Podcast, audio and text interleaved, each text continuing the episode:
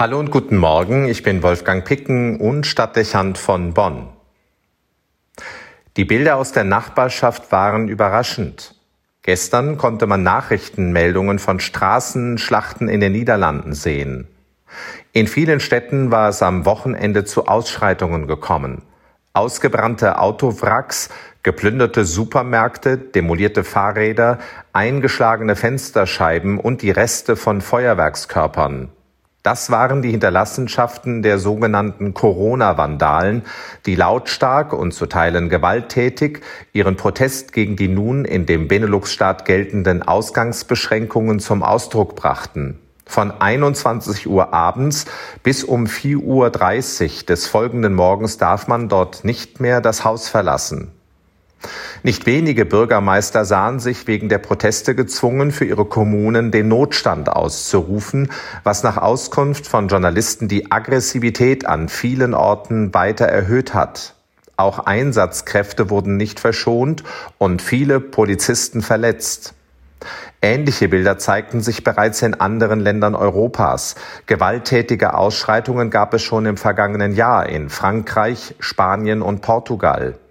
Immer waren es Reaktionen auf verschärfte Corona-Maßnahmen, insbesondere wenn Ausgangssperren verhängt worden waren. Unvergessen auch die Bilder aus Frankfurt von einer Partyszene, die sich nicht vom Feiern abhalten lassen wollte und plötzlich Flaschen warf und alles angriff, was sich ihnen in den Weg stellte. Keine Demonstrationen, die außer Kontrolle gerieten, sondern unerwartete Artikulationen von Gewalt. Alle diese Ereignisse zeigen, wie groß nicht nur die Gewaltbereitschaft und die Aggressionen in gewissen Bevölkerungsteilen sind, hier zeigt sich auch eine präsente Unzufriedenheit mit der Corona-Politik und zudem eine zunehmende Dünnhäutigkeit vieler Bürger, die man ernst nehmen sollte. Die Einschränkung der Freiheitsrechte muss begründet, aber eben auch erklärt werden. Wo das nicht hinreichend und vor allem immer wieder geschieht, provoziert es den Widerstand. Dass es Proteste gibt, ist zunächst nichts Verwerfliches. Zum einen ist es das Recht eines jeden Bürgers in einer Demokratie, seine Meinung frei äußern und für seine Überzeugungen demonstrieren zu dürfen. Zum anderen können solche Widerstände als Ausdruck eines gesunden Freiheitsbedürfnisses verstanden werden, denn es wäre nicht gut, wenn die Einschränkungen von Rechten, die unsere Verfassung garantiert, wort- und regungslos hingenommen würden. Dass Demonstrationen allerdings friedvoll erfolgen müssen und Gewaltartikulationen dabei zu unterbleiben haben, ist selbstverständlich. Wenn das nicht mehr geschieht oder Umfragen einen Rückgang an Akzeptanz verzeichnen, dann sollte dies dennoch kein Grund dafür sein, die Protestierenden nur zu kriminalisieren und den Anlass ihrer Proteste zu übergehen. Solche Ereignisse müssen stets auch als Anfrage an die Angemessenheit politischer Entscheidungen verstanden werden und überdies die Überlegung aufrufen, ob getroffene Maßnahmen hinreichend erklärt und in sich stringent sind. Das trifft besonders in der gegenwärtigen Corona-Krisenlage zu, die immerhin fast nun schon seit einem Jahr zu Freiheitseinschränkungen führt. Sie sind in den Lockdown-Phasen extrem weitreichend. Wer annimmt, die Gewohnheit fördere die Akzeptanz, irrt sich vermutlich.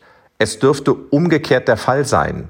Je länger die Maßnahmen anhalten und je drastischer sie sind, umso mehr brauchen sie eine kontinuierliche Rechtfertigung und Erklärung.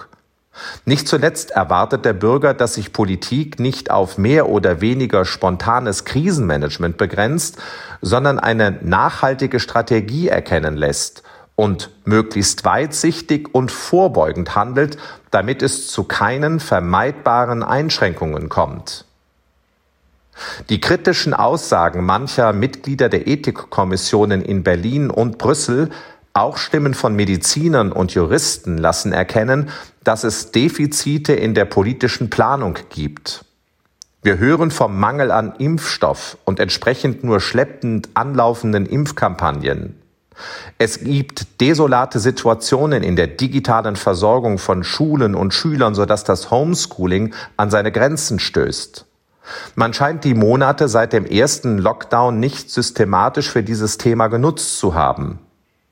Viele fragen sich auch, warum bis heute noch nicht geklärt werden konnte, ob die Impfung auch die Übertragung des Virus verhindert. Ferner ist die Frage, ob nach einer Impfung bestimmte Freiheitsrechte weiterhin beschnitten bleiben dürfen, durchaus nicht trivial oder populistisch. Sie liegt in der Logik begründet, dass sich solche Maßnahmen eindeutig und das auf jede Person bezogen begründen lassen müssen. Schließlich bleibt vollkommen offen, worin die Exit-Strategie aus dem Lockdown bestehen soll welche Parameter dafür gefunden sind und ob die bisherigen Maßnahmen geeignet sind, die Risikogruppen hinreichend zu schützen.